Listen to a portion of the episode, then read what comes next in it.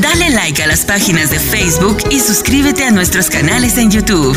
Iglesia Café, Café con Dios y dos son mejor que uno. Ayúdanos a compartir el mensaje de Jesucristo en las redes sociales. Gloria a Dios. Buenos días. Dios los continúe bendiciendo en esta hermosa mañana. Estoy contento. Estoy contento. Cinco están contentos conmigo. Pero yo estoy contento porque puedo venir a la casa del Señor libremente para adorarlo. Yo no sabía que todavía hay países que las iglesias no, no la pueden abrir. Hasta este día hay países que las iglesias no se están congregando. Y nosotros tenemos la bendición de parte de Dios que podemos congregarnos, podemos reunirnos. Así que dele gracias a Dios por eso. Amén. Y oremos por esas personas donde eh, todavía no se pueden reunir, ¿verdad? Para que las cosas Dios las canalice y puedan otra vez volverse a reunir, a congregarse para adorar al Señor. Amén.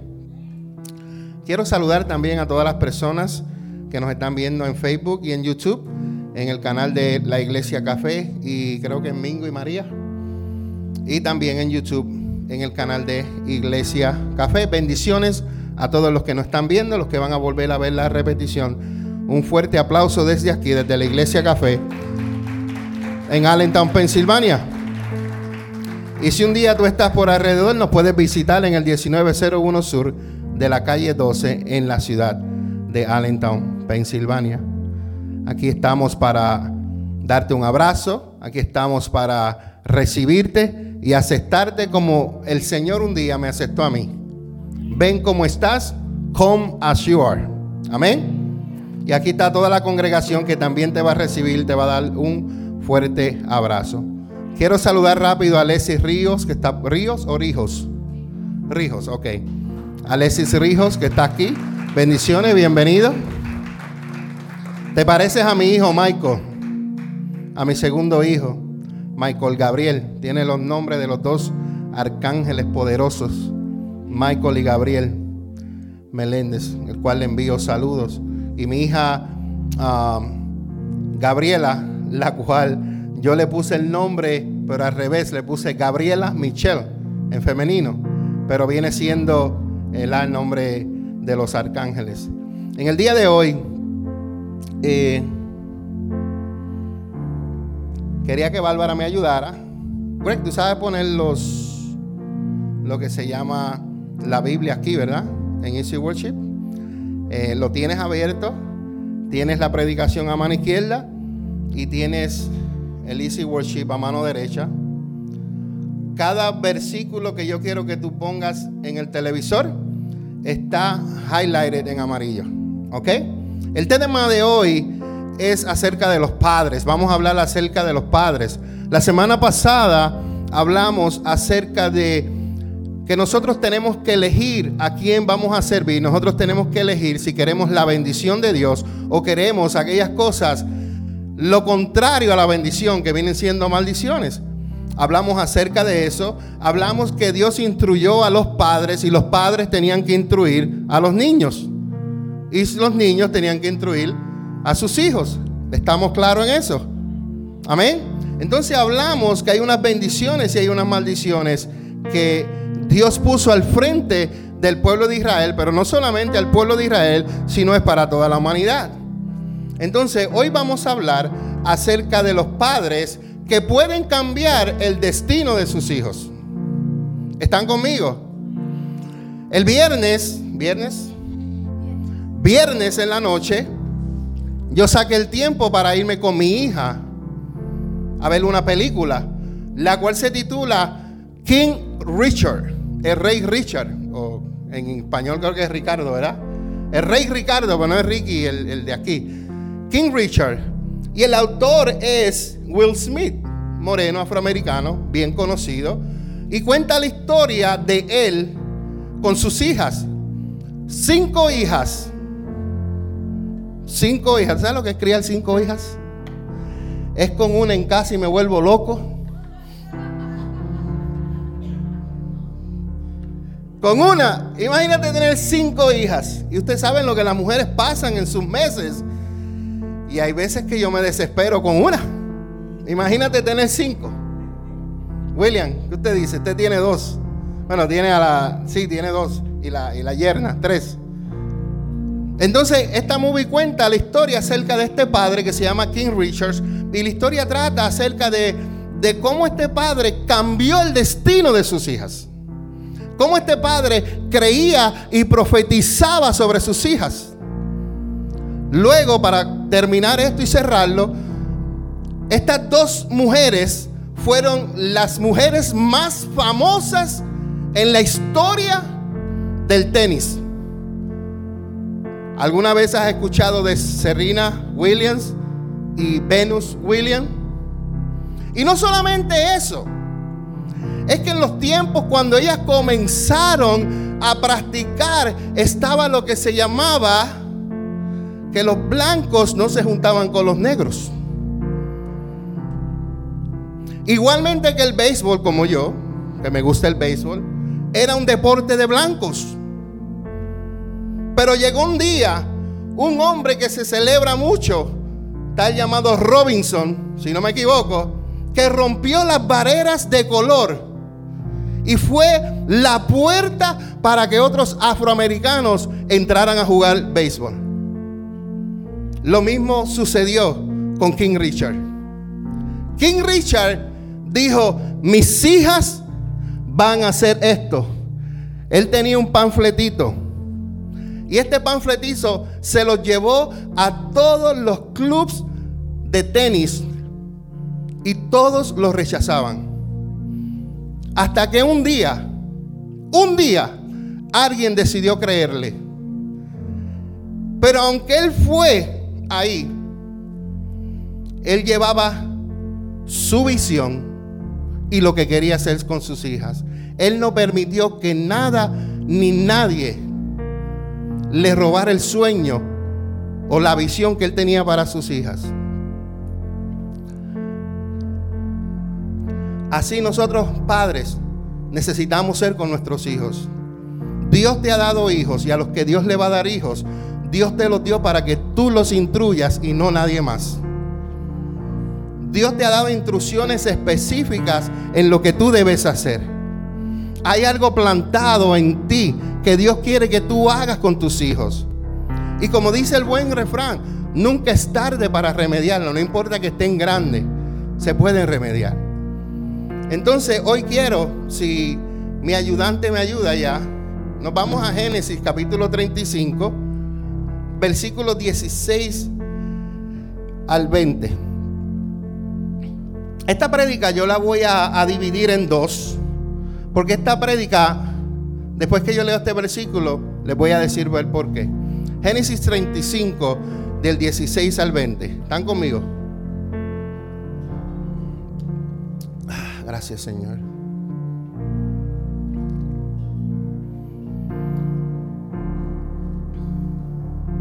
Génesis 35, 16 dice la palabra del Señor. Una vez que salieron de Betel, Jacob y su clan avanzaron hacia Éfrata. Y Éfrata en aquellos tiempos, eh, ese era el nombre, pero en la actualidad es Belén. Y dice que, pero Raquel entró en labor. ¿Están conmigo? ¿Me están siguiendo? Cámbialo, hijo, porque ya yo lo leí, tú no lo has cambiado. Tienes que dejarme el 16.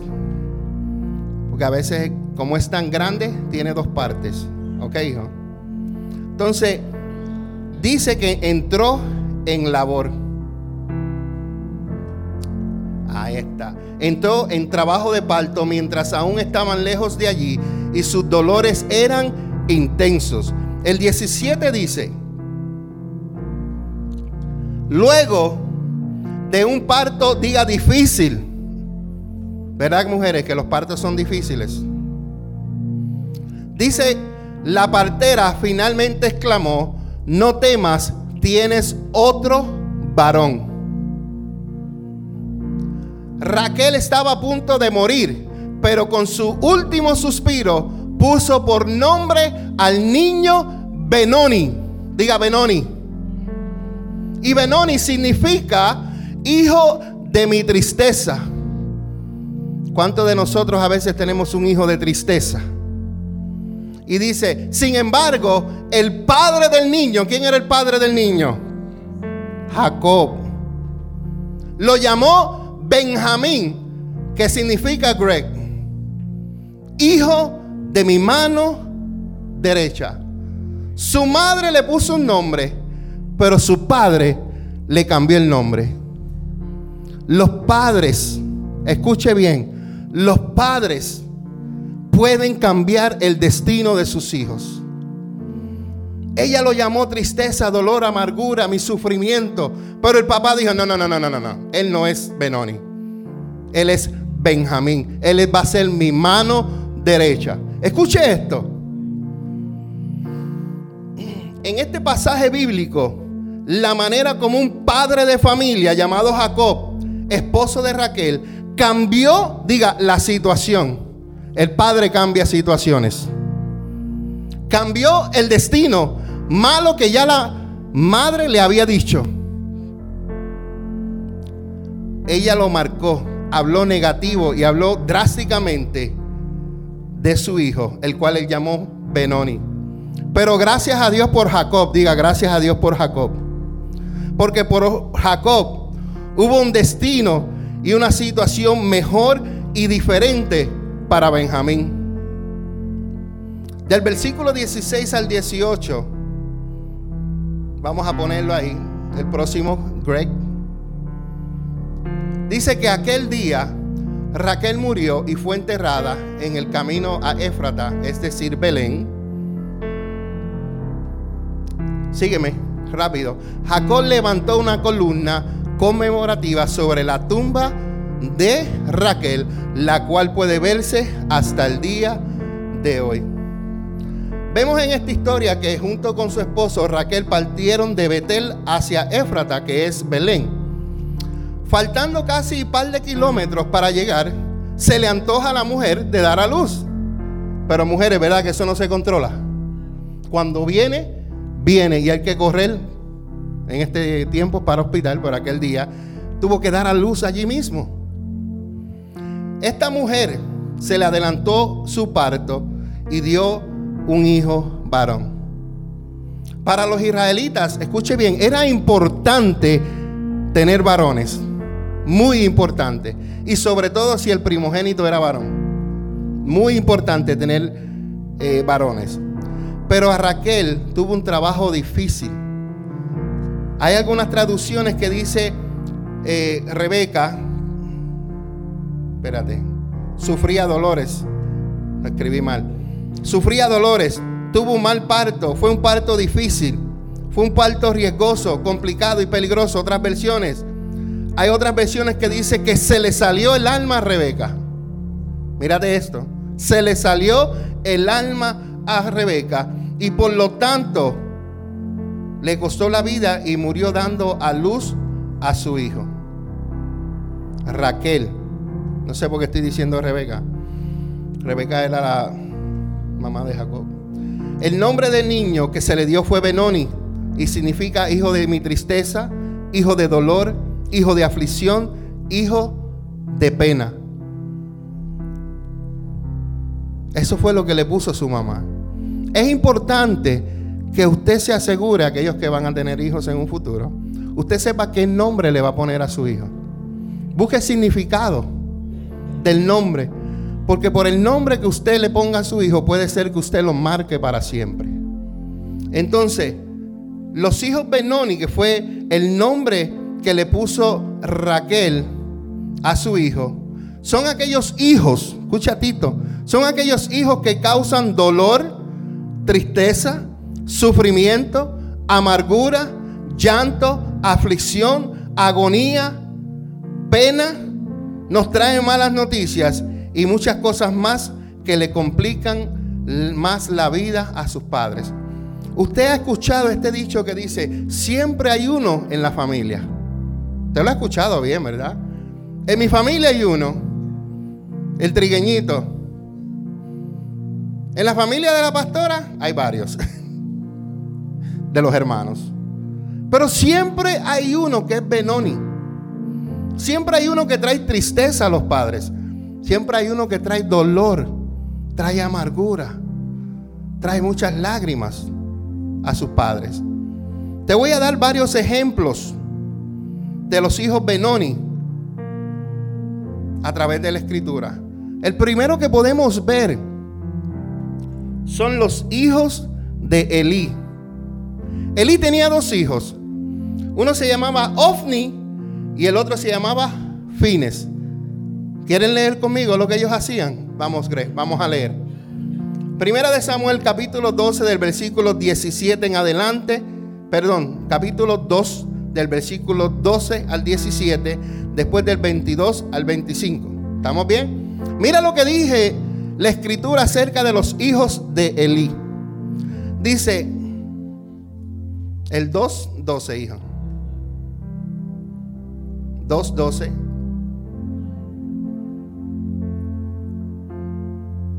Ok, pues vamos a decir por ahí, buscar lo que dice. Dice, ahora bien, los hijos de Elí eran unos sinvergüenzas que no le tenían respeto al Señor. ¿Qué eran ellos? Sinvergüenzas. Ellos no le tenían respeto al Señor ni a sus obligaciones sacerdotales. Estamos hablando del sumo sacerdote Elí y estamos hablando de sus hijos que son van en la línea sacerdotal. No estamos hablando de cualquier persona. Estamos hablando de personas que trabajan dentro de la casa de Dios que eran sin vergüenzas. Wow. Dice la escritura, cada vez que alguien ofrecía un sacrificio, los hijos de Elí enviaban a un sirviente con un tenedor grande de tres dientes. Mientras la carne del animal sacrificado aún se cocía, el sirviente metía el tenedor en la olla y exigía que todo lo que sacara con el tenedor fuera entregado a los hijos de Elí. Así trataban a todos los israelitas que llegaban a Silo para adorar. El 15 dice, algunas veces el sirviente llegaba aún antes de que la grasa del animal fuera quemada sobre el altar y exigía carne cruda antes de que hubiera sido cocida para poder asarla. El 16 dice, si el hombre que ofrecía el sacrificio respondía, toma todo lo que quieras, pero solo después de quemarse la grasa, el sirviente insistía, no, dámela ahora o la tomaré por la fuerza. Esto hacían los hijos de Eli. Y dice el 17 que el pecado de estos jóvenes era muy serio ante los ojos del Señor. Vemos hijos, vamos a ponerlo en la época de ahora.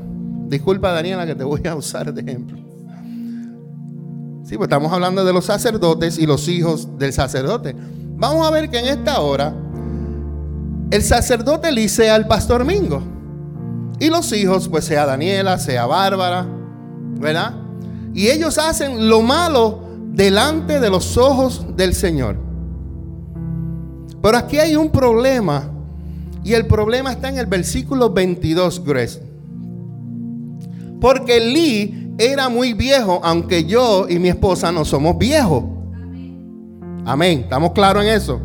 Pero Elí era viejo y estaba consciente de lo, que sus hijos le hacían al pueblo de Israel. Por ejemplo, sabía, Elí sabía que sus hijos seducían a las jóvenes que ayudaban en la entrada del tabernáculo. En otras palabras, tenían relaciones con cuanta muchachita había. Elí les dijo, he oído lo que la gente dice acerca de las cosas perversas que ustedes hacen ¿por qué siguen pecando? Basta, hijos míos. Los comentarios que escucho del pueblo del Señor no son buenos. Si alguien peca contra otra persona, Dios puede mediar por el culpable. Pero si alguien peca contra el Señor, ¿quién puede interceder por él?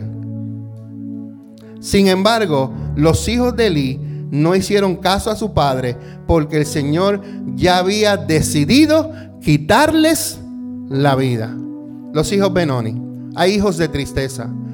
Para Elí, ellos fueron hijos de tristeza. Pero también el padre tuvo que ver en esto. El padre tiene que cortar las cosas desde el principio, desde la raíz. Porque si tú le dejas al niño hacer algo, una malcriada ahora, le permites la otra, le permites la otra, cuando tú lo quieras jalar, va a ser tarde. Él hizo en estos versículos hacer algo, pero ¿qué pasó? Ya era tarde. Los problemas, las situaciones se corrigen al instante. Yo no sé ustedes de Latinoamérica, Centroamérica y del Caribe. Mi padre y mi madre me decían, te las estoy ajuntando todas. Te las estoy apuntando todas. Es una mala costumbre porque las cosas se corrigen al instante. Como él no me hacía nada, yo seguía haciendo. ¿Verdad que es cierto? Así usted, padre, corrija las cosas al instante. Que no le suceda como Elí y como a sus hijos, que eran hijos de vergüenza. El otro ejemplo que te puedo dar está ahí mismo en Samuel. Y eran los hijos de el profeta Samuel. Vimos al sacerdote y ahora vemos al profeta Samuel. Y los hijos del profeta Samuel se llamaban Joel y Abías. Dice, si me sigues, Greg, 1 Samuel 8 del 1 al 5 que cuando Samuel envejeció, nombró a sus hijos como jueces de Israel. ¿Quién los nombró? Su propio padre. Joel y Adías, sus hijos mayores, establecieron su corte en Birsiba. Creo que lo dije bien. O Berseba. Pero ellos no eran como su padre, porque codiciaban el dinero, aceptaban sobornos y pervertían la justicia. Finalmente todos los ancianos de Israel se reunieron y le dijeron a Samuel, ya eres anciano y tus hijos no son como tú. Y ellos le pidieron un rey a Samuel para que lo juzgara así como lo tenían las demás naciones. Si estos dos hijos de Samuel no hubieran sido o, perdón, hubieran sido como su padre, ellos no tenían que pedir rey. Ya de ahí viene la historia donde ellos pidieron rey, Dios le dio al rey Saúl y qué sé yo. Pero todo comenzó primeramente con Samuel. Samuel fue tremendo profeta. Samuel también era sacerdote. Pero tuvo dos hijos que le causaron vergüenza. Tuvo dos hijos que verdaderamente como padre les dio tristeza, les dio aflicción, les dio pena. Esos son los hijos Benoni, los que te llevan, los que te dan tristeza. El otro ejemplo que te puedo dar, y es corto, son los hijos de Gedeón. Gedeón fue un juez y se encuentra en jueces capítulo 8, versículo 30 y 31. Pero lo primero que hizo Gedeón fue que este hombre se casó con tantas mujeres y tuvo tantos hijos que le nacieron 70 hijos varones. Cuando yo estudié esta historia y la leí, me sorprendió porque ya tú vas a ver por qué me sorprendió. El 31 dice, además tuvo una concubina en Siquén que le dio un hijo a quien él llamó Abimelech. Quiere decir que los otros 70 eran hermanastros. ¿Están bien? No eran de la misma madre. Pero vamos al 9. ¿Cuál es el del 1 al 6? Greg, si me sigues. En jueces. Del 1 al 6. Dice que un día Abimelech, hijo de Gedeón, fue a Siquem para visitar a, a sus tíos, los hermanos de su madre. ¿De quién estamos hablando? De Abimelech. Abimelech le dijo a ellos y al resto de su familia materna, pregúntenle a los ciudadanos prominentes de Siquén si prefieren ser gobernados por los 70 hijos de Gedeón o por un solo hombre. Ese solo hombre era él. Y dice, y recuerden que soy de la misma sangre que ustedes. Entonces los tíos de Abimelech transmitieron ese mensaje a los ciudadanos de Siquén y después de escuchar la propuesta, el pueblo de Siquén decidió por Abimelech porque era pariente de ellos. Le dieron 70 monedas de plata del templo de Baal Berit, las cuales él usó para contratar a unos hombres alborotadores e imprudentes que aceptaron seguirlo. El 5 dice, hey, ¿estás bien? Ayúdeme a Greg por allá, por favor. El número 5 dice, fue a la casa de su padre en Ofra y allí, sobre una misma piedra, mató a sus 70 medios hermanos, los hijos de Gedeón. Mató a sus propios hermanos, 70. Cuando yo leí esto, yo dije, wow. Pero Jotán, que era el menor, el hermano menor, escapó y se escondió. Entonces todos los ciudadanos convocaron, hicieron una reunión bajo el roble y proclamaron, proclamaron a Abimelech como rey. ¿Usted ve la historia de este niño? Posiblemente este niño se creó sin su papá Gedeón. Y cuando tú te crías sin padre, Solamente la misericordia de Dios puede hacer que tu mente sea transformada para que no seas como tu padre. Te voy a hablar de mí y de mi papá. Yo tuve un mal ejemplo en cuestión de relaciones con mi padre. Otros buenos ejemplos en otras áreas, pero en esta área de relación con mujer tuve mal ejemplo. Porque mi papá, yo soy el mayor de 15. Pero tengo 15 hermanos que son de 5 o 6 madres diferentes. Pero yo elegí no hacer o no andar por el mismo camino. Pero hubo una maldición que me siguió hasta que me casé con la pastora. Explíqueme, pastor, cuál era esa maldición. La maldición era que cada relación que yo tenía era un fracaso. Yo estuve varias relaciones. Tuve un hijo primero con una relación. Después tuve dos hijos en otra relación. Y la que las pastoras no saben. Ni se va a enterar. No, mentira, broma. Pero lo que te quiero decir es que ninguna, hablamos en casa, ninguna de las relaciones hubo compromiso. Vivíamos ahí al aire libre, ¿verdad? Como uno dice, ahí a Merced. Y esa maldición me seguía. Y cada relación que yo empezaba, sea juntos o de noviazgo, terminaba en fracaso. Hasta que un día, en el basement de mi casa, yo estaba llorando y mis hijos bajaron. Y yo le decía a ellos, ¿por qué si yo soy un hombre bueno, soy respetuoso, soy honrado, soy humilde, yo no puedo conseguir una mujer que me valore? Yo llorando en el basement. Porque en ese tiempo yo estaba pasando una soledad. ¿Alguien aquí ha pasado soledad? Fue la primera vez en mi vida y la última que yo me sentí solo. Y yo le oraba a Dios y le dije a mis hijos, ¿por qué yo no puedo conseguir una mujer que me valore, que me ame, que vea cómo yo soy? Y Dios me dijo, en el cielo. Hay una que está en el Bronx, Nueva York. A ti te gustan las rubias, te voy a mandar una rubia. Tengo que moldearla, vas a sufrir, pero yo he sembrado en ti la paciencia, he sembrado en ti la humildad, he, he sembrado en ti la tolerancia y vas a sufrir. Tú vas a ser formado, pero ella también va a ser formada. Eso yo estoy pensando en la que Dios habrá dicho. Y ahí fue donde conocí a la pastora, donde me la presentaron. Y yo la vi y yo dije, wow, esta mamanzonga como que no va a ser para mí.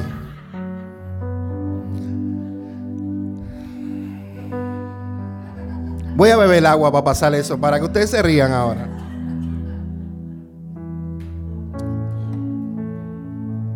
Hombres, yo no sé si ustedes alguna vez le, dieron un número de teléfono a una muchacha y usted tenía la esperanza, usted creía, wow, me va a llamar. Yo no fui uno de esos. Yo le di el número y yo dije, esta nunca me va a llamar. Mire mi fe. Pero ¿sabes qué? A la semana me llamó Y yo dije, wow.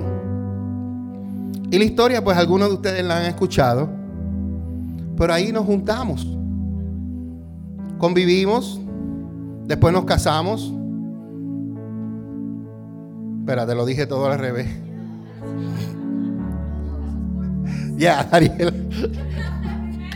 Daniela fue primero. Y después nos casamos. Pero le damos gracias a Dios porque esa maldición se acabó. El enemigo quiso separarnos varias veces.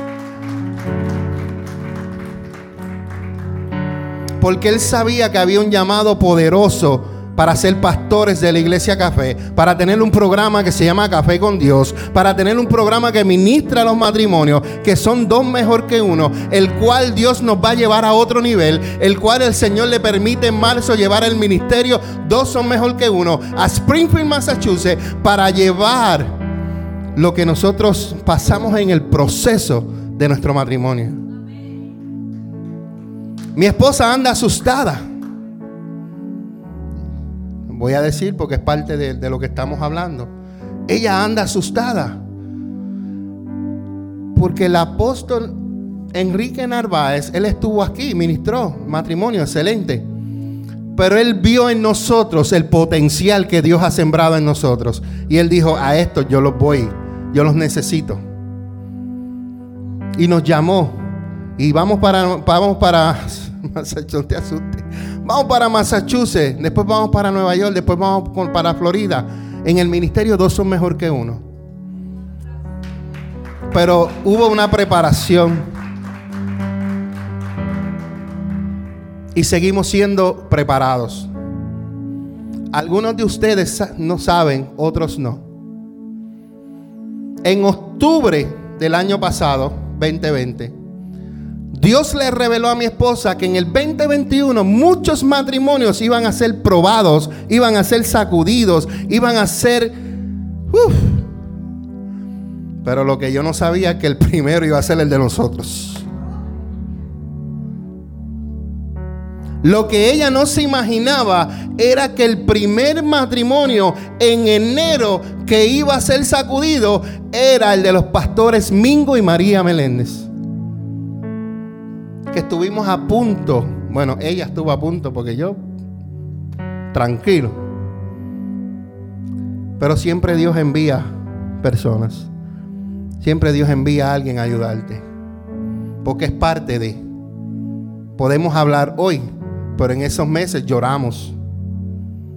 Y en esos meses el pastor venía a predicar. En esos meses yo venía a adorar. En esos meses yo me tiraba aquí a llorar no dejaba mi postura de hijo de Dios.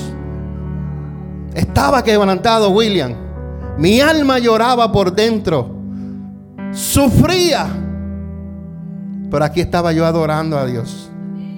Yo dije, esta tú me la diste y esta no se va para ningún lado. ¿Tú sabes lo que hace mi esposa, hermano Blanca? O hacía, porque ya no lo hace. Mi esposa cuando decidía, William, que se quería ir, recogía toda su ropa. Después se contestaba conmigo, este chulo que está aquí, que Dios le dio. Después me decía, ayúdame a poner la ropa para atrás. y yo le decía, no, tú la sacaste, tú la pones. La hiciste como dos o tres veces, ¿verdad? Tres veces. Y ella mismo, con el mismo amor que la sacó de los ganchos, con el mismo amor lo puso para atrás. ¿Verdad, pastora? Que de la ropa. Gracias, Espíritu Santo. Pero este hombre, seguimos hablando de Gedeón y su, y su hijo Abimelech, mandó a matar a sus hermanos. Wow, qué tristeza, ¿verdad? Entonces su hermano menor, Jotán, huyó y se fue a vivir a Bir o ver, o ver, no sé cómo se Estoy en jueces 21, si Greg me está siguiendo. Jueces 9, versículos 21 al 25. Diga tres años después. Tú le puedes hacer daño a alguien, pero va a llegar el tiempo que te lo van a cobrar a ti. Él mató a todos sus hermanos, pero dice la Biblia que tres años después Abimelech comenzó a gobernar a Israel. El versículo 23, ¿crees? Porque yo quiero que mis hermanos en Cristo aquí lo lean. Dice, Dios envió un espíritu que generó conflictos entre Abimelech y los ciudadanos prominentes de Siquén, quienes finalmente se rebelaron. ¿Quién envió ese espíritu? Dios. Porque Dios vio lo que él hizo tres años anterior con sus hermanos. Y la sangre que él derramó ya era el tiempo de la justicia de Dios. Y Dios se levantó y envió este espíritu. El 24 dice, Dios estaba castigando Abimelech. Por si acaso, si aquellos dicen que Dios no castiga, pues mira, la Biblia lo dice ahí, Dios estaba castigando. Dios estaba castigando a Abimelech por haber asesinado a los 70 hijos de Gedeón y a los ciudadanos de Siquén por apoyarlo en esta traición de asesinar a sus hermanos. El 25 dice, los ciudadanos de Siquén le tendieron una emboscada a Abimelech en las cumbres de las colinas y robaban a todo el que pasara por allí. Pero, pero alguien alertó a Abimelech acerca de la conspiración. El 50 dice, luego Abimelech atacó a la ciudad de Tebes y la tomó, pero había una torre fuerte dentro de la ciudad y todos los habitantes, hombres y mujeres, corrieron a refugiarse allí. Se atrincheraron en su interior y subieron a la torre, al techo de la torre. El 52, Greg, porque quiero que ellos lean el 52 y el 53. ¿Alguien me está chequeando el Facebook Live, por favor? Me sure que todo esté bien. Entonces, Abimelech los siguió para atacar la torre, pero cuando se preparaba para prenderle fuego a la entrada, desde el techo una mujer tiró una piedra de molino que cayó sobre la cabeza de Abimelech y le partió el cráneo. De esa forma, Dios castigó a Abimelech por el mal que había hecho contra su padre al matar a sus 70 hermanos. Dios también castigó a los hombres de la ciudad por toda su maldad. Así se cumplió la maldición de Jotán, hijo de Gedeón. Pero vieron e-, ese hijo de tristeza de Gedeón, el cual mató a sus propios hermanos. Qué tristeza le pudo haber causado a su padre. Qué dolor, qué amargura. Hijos Benoni. El próximo hijo que quiero, o los próximos hijos que quiero, el último ejemplo que es el que tengo, son los hijos de Jacob y los hermanos de José. Muchos conocen esta historia, está en Génesis capítulo 37, versículo 1 al 36. Solamente voy a leer los primeros cinco versículos y después el versículo 36. Génesis 30, oh, Greg está al punto, ya está más rápido que yo ya está aprendiendo. Génesis 37 dice, entonces Jacob volvió a establecerse en la tierra de Canaán, donde su padre había vivido como extranjero. Este es el relato de Jacob y su familia cuando José tenía 17 años de edad. ¿Qué edad tenía? Dice que a menudo cuidaba los rebaños de su padre, trabajaba para sus medios hermanos, los hijos de Bilba y Silpa, dos de las esposas de su padre. Así que le contaba a su padre acerca de las fechorías que hacían sus hermanos. Lo mal que se portaban. Jacob amaba a José más que a sus otros hijos porque le había nacido en su vejez. Por eso un día Jacob mandó hacer un regalo especial para José, una hermosa túnica.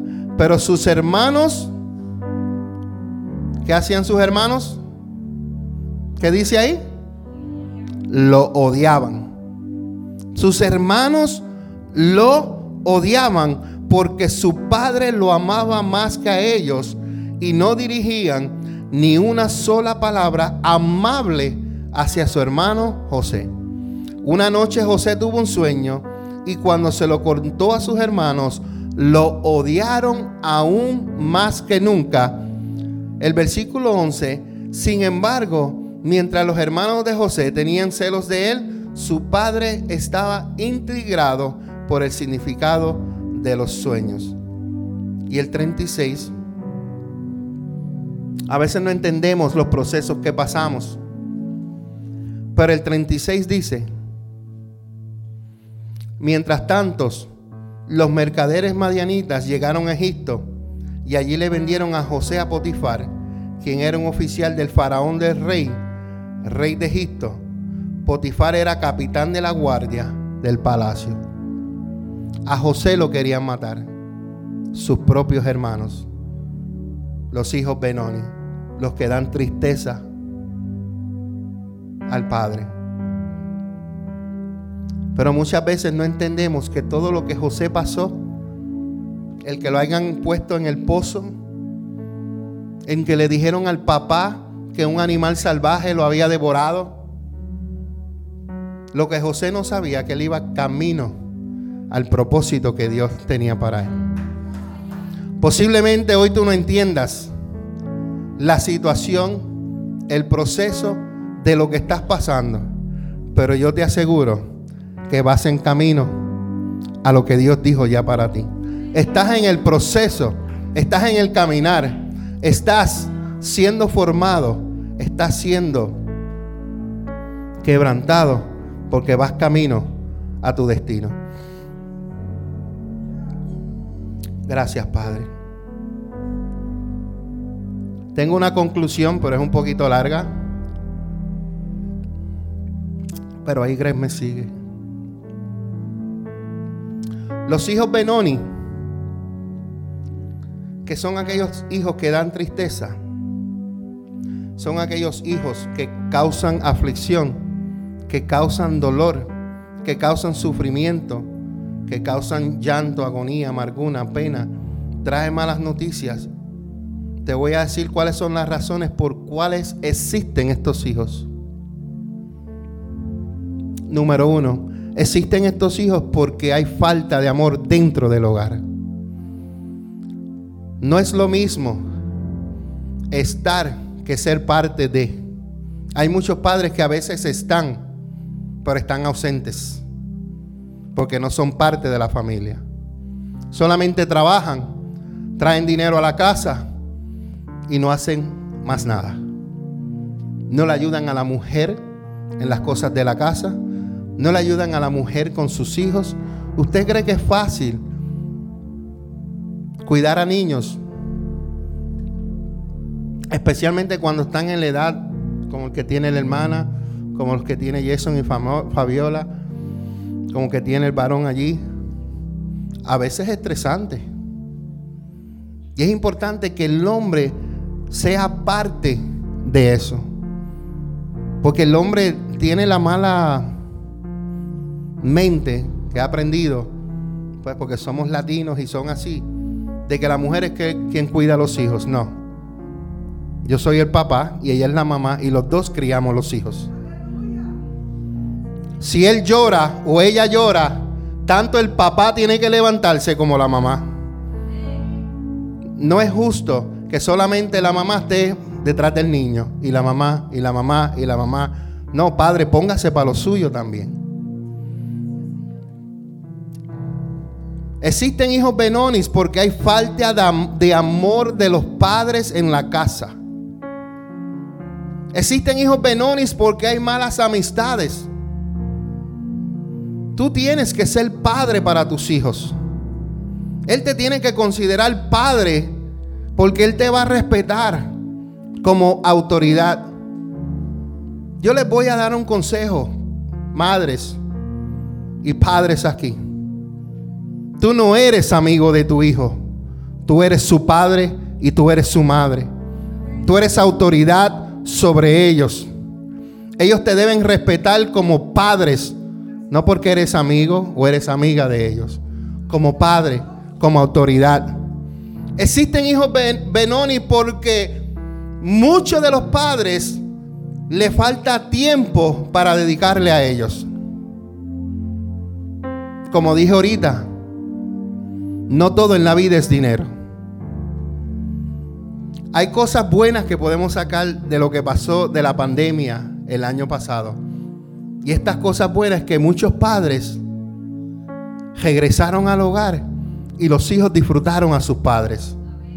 Porque muchos padres lo único que hacían eran trabajar y trabajar y trabajar. Y pasaban los días y pasaban las semanas y pasaban los meses y los niños no tenían el amor de papá o de mamá. Sucedieron muchas cosas malas, pero cosas buenas pasaron. Los padres regresaron a pasar tiempo con sus hijos. Existen hijos benonis porque los padres dan mal ejemplo. Tú no puedes educar a tus hijos cuando tú estás haciendo lo que tú le estás diciendo a ellos que no hagas. Tú le dices no robes, pero tú robas. Tú le dices no mientas, pero tú mientas. Tú les dices aprende a ser honesto, pero tú no eres honesto. Lo que vas a enseñar, practícalo. Las palabras como dicen por ahí, se las lleva el viento. Pero hay actitudes donde tus hijos están mirando lo que tú estás haciendo y lo que tú estás haciendo, ellos lo van a modelar. Si tú te arrodillas a orar, tu hijo se va a arrodillar a orar. Si tú adoras en tu carro, tu hijo va a adorar contigo. Si tú adoras en tu casa, tu hijo va a adorar contigo. Lo que tus hijos te ven haciendo, eso es lo que ellos van a hacer. Voy a entrar un poquito más profundo. Si en tu casa tú llevas el alcohol, la droga, el vicio, no le prohíbas a tus hijos en un futuro que no lo hagan. Porque el que le enseñó y el que la trajo a tu casa fuiste tú. Están serios, pero pueden adorar a Dios. Existen hijos Benoni, Cintia, porque los padres se han separado, han habido divorcio o ha habido una muerte. Existen hijos Benonis porque estos hijos fueron adoptados y están siendo criados por terceras personas. Existen hijos Benonis cuando los padres se apartan de la presencia de Dios. Existen hijos Benonis cuando dentro de la casa no hay reglas, faltan reglas, faltan normas, faltan valores dentro del hogar. Existen hijos benonis cuando se le patrocina o cuando se le cubren las faltas o cuando se les complace o se les consiente en todo. En este tiempo se ve mucho esto, donde los padres le dan a los hijos lo que quieran con tal de sacárselos del lado. Le dan hasta el celular, toma hijo para allá, para que no fastidies más. Así mismo le dicen, para echárselo para un lado. Y el niño lo que está llorando por atención de papá, de mamá, que esté ahí con ellos. Daniela ha sido una de ellas. Daniela está en un proceso y el más que ha recibido regaño he sido yo por el proceso de ella. ¿Puedo hablar de esto, hija? Gracias. Porque Daniela está buscando más. No es que yo no le doy, ¿verdad? Es que ella quiere más de mi atención. Más. Y como sabemos que eso es lo que ella quiere, pues vamos a darle más. Y como dice la canción, yo quiero más y más de la presencia del papá en ella. Posiblemente ahorita llega a 16, 17 años y ya tenga su carro, ya ni me, me voy, papi, voy pa. ¿Te traigo algo de comer? Sí, tráeme Chick-fil-A rápido. ¿Ustedes me entienden? Pero ahora, hoy, ella está buscando el amor de papá. No es que yo no la tenga, es que quiere más. Y me exige más. Y ahorita se me casa en 10 años y ya no la voy a tener en casa. Vamos a terminar con varios versículos que tengo aquí. Greg, tírame Proverbios 29, 15. Dice, dice, allá no lo veo, si puedes prenderme allá. Dice, disciplinar a un niño produce sabiduría. Cuando tú disciplinas a un niño, produce en él sabiduría. ¿Y qué dice abajo?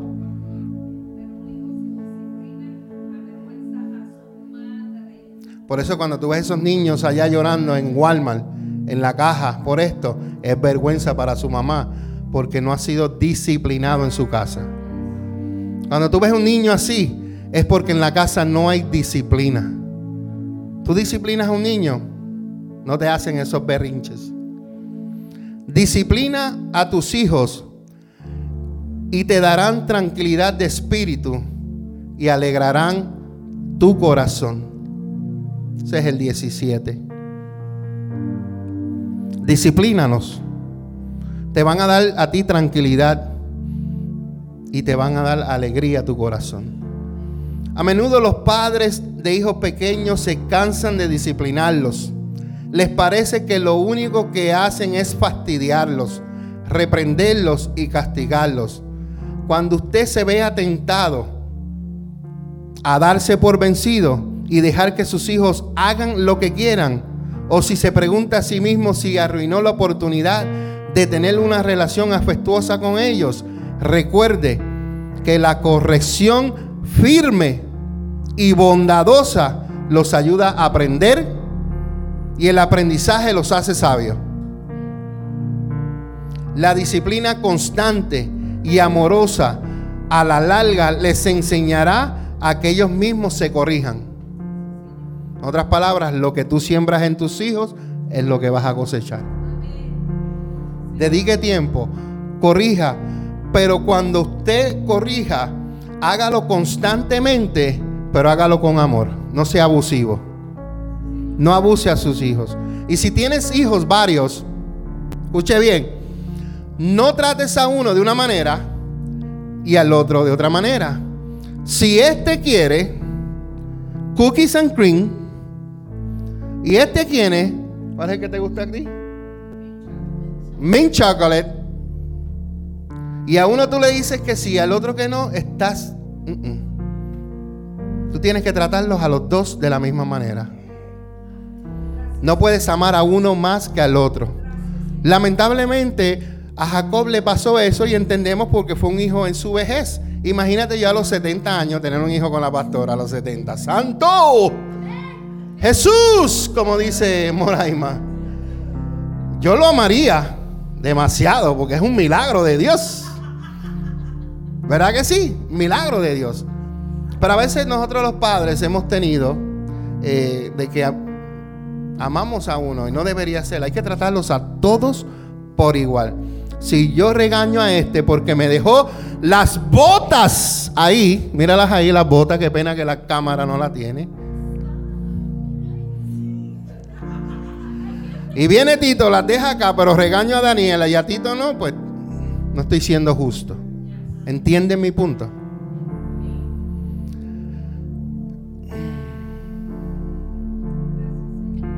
Razones por las cuales existen hijos como Benonis. Falta de disciplina. Proverbios 13:24 dice, quienes no emplean la vara de disciplina odian a sus hijos el 1324. Quienes no emplean la vara de disciplina odian a sus hijos. Los que en verdad aman a sus hijos se preocupan lo suficiente para disciplinarlos. Proverbios 13, 24. No es fácil para un padre amoroso disciplinar a su hijo, pero es necesario. La responsabilidad más grande que Dios le da a los padres es criar y dirigir a sus hijos. La falta de disciplina pone en duda el amor de los padres porque muestra una despreocupación por el desarrollo del carácter de sus hijos. Cuando tú disciplinas a tus hijos, tú lo estás ayudando a que su carácter sea formado. Importante. Disciplinar a los hijos desde niños les evita un desastre en el futuro. Si tú no disciplinas a tus hijos, vas a ver un desastre. Sin corrección, sin corrección, crecen sin un claro entendimiento del bien y del mal y con una poca dirección en sus vidas. Así que padres, no tengan miedo de disciplinar a sus hijos. Es un acto de amor. No obstante, recuerde que sus esfuerzos no pueden hacer sabios, ¿verdad? Recuerde que sus esfuerzos pueden hacer sabios a sus hijos. Solamente usted puede alentarlos a que busquen la sabiduría de Dios sobre todas las cosas. Dos versículos, tres y termino. Proverbios 19, 18. Disciplina a tus hijos mientras haya esperanza, de lo contrario, arruinarás sus vidas. Mientras hay tiempo, hay que disciplinarlos. Porque si no lo haces, vas a arruinar sus vidas. Proverbios 23, 13 y 14 dice, no dejes de disciplinar a tus hijos. La vara de tu castigo no los matará. La disciplina, disciplina física bien puede salvarlos de la muerte. Hay una reflexión por ahí donde este niño, ya siendo adolescente, un día en la tienda se robó algo. Y el padre lo vio y no le dijo nada. Años más tarde llegó a ser un delincuente y robaba hasta que un día lo cogieron preso.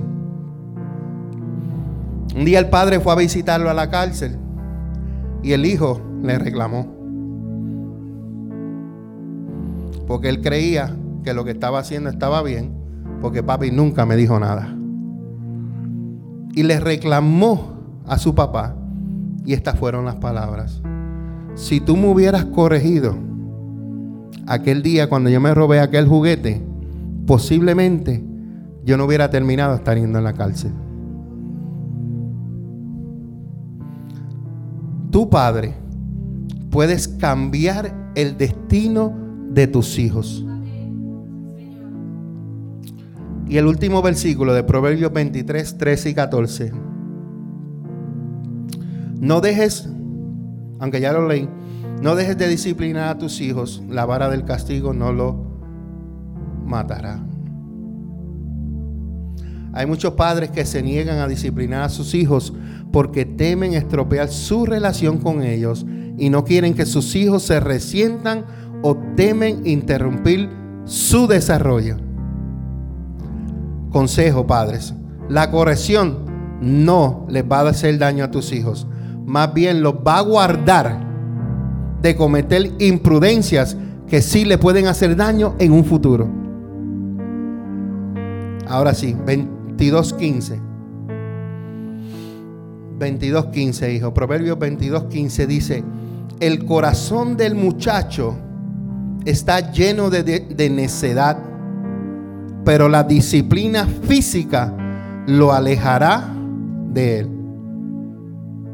Los niños a menudo hacen tantas cosas peligrosas simplemente porque no comprenden las consecuencias de sus hechos pero tú como padre pasaste las experiencias y es tu deber como padre decirle a los hijos, no vayas por este camino porque ya yo anduve. No vayas por este camino porque ya yo fui y no me fue bien. La sabiduría y el sentido común no se transfieren únicamente a través del buen ejemplo de los padres. De la misma manera en que Dios nos corrige a nosotros y nos disciplina para que seamos mejores personas, los padres deben disciplinar a sus hijos para que aprendan la diferencia entre el bien y el mal. Este mensaje no solamente yo se lo aplico a los padres naturales. Este mensaje yo me lo aplico a mí como padre espiritual.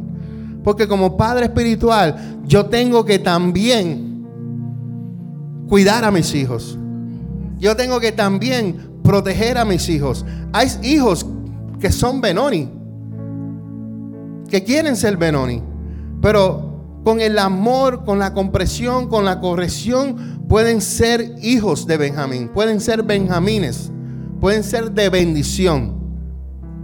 Así que en el día de hoy, Padre, tú puedes cambiar el destino de tus hijos. Ya hablamos de los hijos Benoni y vemos el dolor que a veces nos causan esos hijos.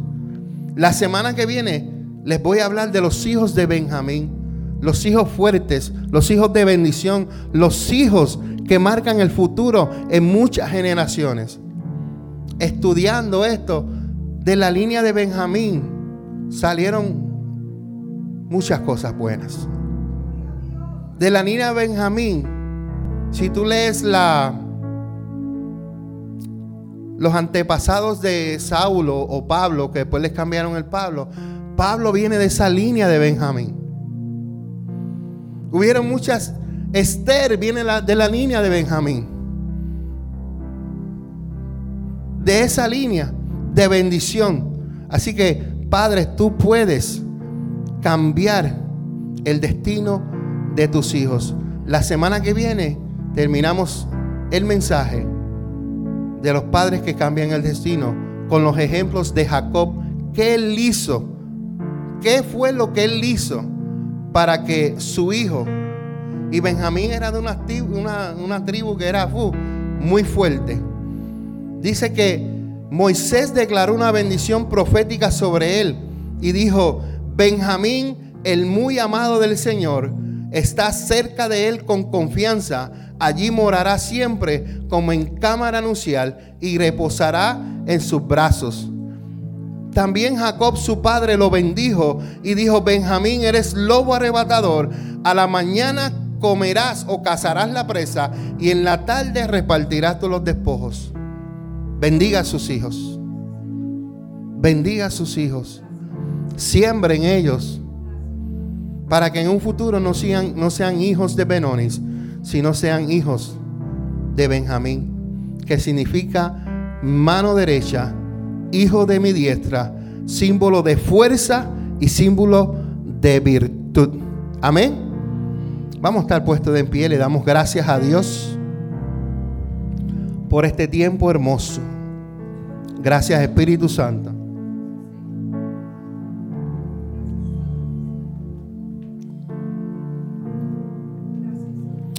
Gracias Padre porque nos enseñas a cómo a través de estos ejemplos de cómo nosotros podemos criar, disciplinar, enseñar a nuestros hijos. Porque tú eres un Dios de generaciones. Por eso tú dices que se las enseñemos a los hijos y a los hijos de los hijos. Por eso tú dices, Señor, que la palabra tuya sea enseñada a nuestros hijos. Les enseñamos, Señor, todas las todas las promesas, todas las bendiciones que tú tienes para ellos cuando ellos caminan en obediencia hacia ti, así como lo aprendimos la semana pasada. También, Señor, es importante enseñarle a nuestros hijos qué sucede cuando no hacemos las cosas como deben ser, las consecuencias que podemos tener cuando nos alejamos de Dios, cuando hacemos las cosas que no agradan a Dios. Señor, te damos gracias. Gracias porque hoy, hoy Señor, hoy Señor, tú nos demuestras una vez más lo importante que es la familia para ti. Gracias por la palabra, Señor, que tú has hablado en esta hora, Señor. Gracias porque cada padre en el día de hoy se ha llevado, Señor, lo que le toca. Se ha llevado, Señor, lo que recibe y atesora en su corazón. Ahora está en ellos, Señor, poner en práctica lo que aprendieron. Señor, aquellos que van a ser padres, Señor, yo sé que este mensaje es de bendición para ellos. Y yo sé, Señor, que ellos lo van a aplicar en un futuro, Señor amado. Padre, te doy la gloria, te doy la honra. Oro, Señor, por las personas que nos están viendo a través de las redes sociales. Oro, Señor, que de igual manera yo sé que tú has hablado al corazón de ellos y oro por aquellos que van a ver la repetición, Señor, de este mensaje o lo van a escuchar en el podcast, Señor.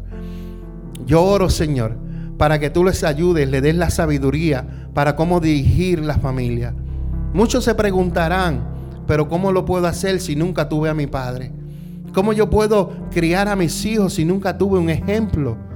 Nunca mi padre estuvo a mi lado para enseñarme. Mi consejo en esta hora es que tú te acerques al Señor Jesús. Tú te acerques a Él tú te acerques a nuestro Padre Celestial y Él te va a dar el conocimiento que hay en su palabra para que así aprendas a cómo cuidar, proteger tu familia, tus hijos. No te preocupes, solamente ríndete al Señor y vas a ver cómo Dios va a transformar tu vida y no vas a ser el mismo hombre que un día deseaba el amor de su padre, pero no estuvo. Y tú has decidido hoy, escuchando el mensaje, no importa que sea en meses o en años, que tú escuches este mensaje, hoy el Señor te está dando una oportunidad para que rompas toda maldición que viene por la línea de tus padres, para que puedas ser un padre ejemplar y puedas criar a tus hijos conforme a como nos dice la escritura para que no sean hijos de vergüenza para su madre, sino que sean hijos de bendición como Benjamín. Padre, oro por cada persona que en esta hora, Señor, nos está viendo, escuchando. Y declaramos que tu palabra que es bendición y que ha penetrado al corazón de cada uno que los escuchó, Señor. Sabemos que tu palabra no volverá vacía, sino que hará lo que tú dijiste que va a hacer. Bendigo a cada persona, Señor, que nos ve y nos escucha, y a cada uno de mis hermanos en esta casa, Señor. Padre, gracias por tu amor y misericordia en el nombre de Jesús. Voy a hacer dos llamados. Número uno, si hay alguien que quiera reconciliarse, este es el día. Si hay alguien que quiere aceptar al Señor Jesús, hoy es el día. No es mañana, hoy te está llamando Dios. Hay alguien que quiera reconciliarse, hoy es el día. Hay alguien que quiera aceptar a Jesús, hoy es el día. No es mañana. El Señor te llama hoy. El Señor te llama hoy. El Señor te llama hoy. Y Dios quiere comenzar a hacer una obra hermosa en ti, en tu familia, en tu casa, con tus hijos. Padre, gracias. Dele gracias en sus ojos ahí. Dele gracias al Señor. Gracias, Padre. Gracias, Señor. Gracias Señor, gracias Padre. Si usted ha recibido este mensaje en el día de hoy y usted necesita ayuda para cómo criar a sus hijos, pase al frente, queremos orar por usted. Si alguien me puede terminar el live, los bendecimos a todos, que pasen un hermoso día. Padre, gracias. Nunca es tarde, aunque tus hijos tengan 14, 15 años Nunca es tarde. Aunque tus hijos estén casados, tampoco es tarde. Gracias Espíritu Santo. Dale like a las páginas de Facebook y suscríbete a nuestros canales en YouTube. Iglesia Café, Café con Dios y dos son mejor que uno. Ayúdanos a compartir el mensaje de Jesucristo en las redes sociales.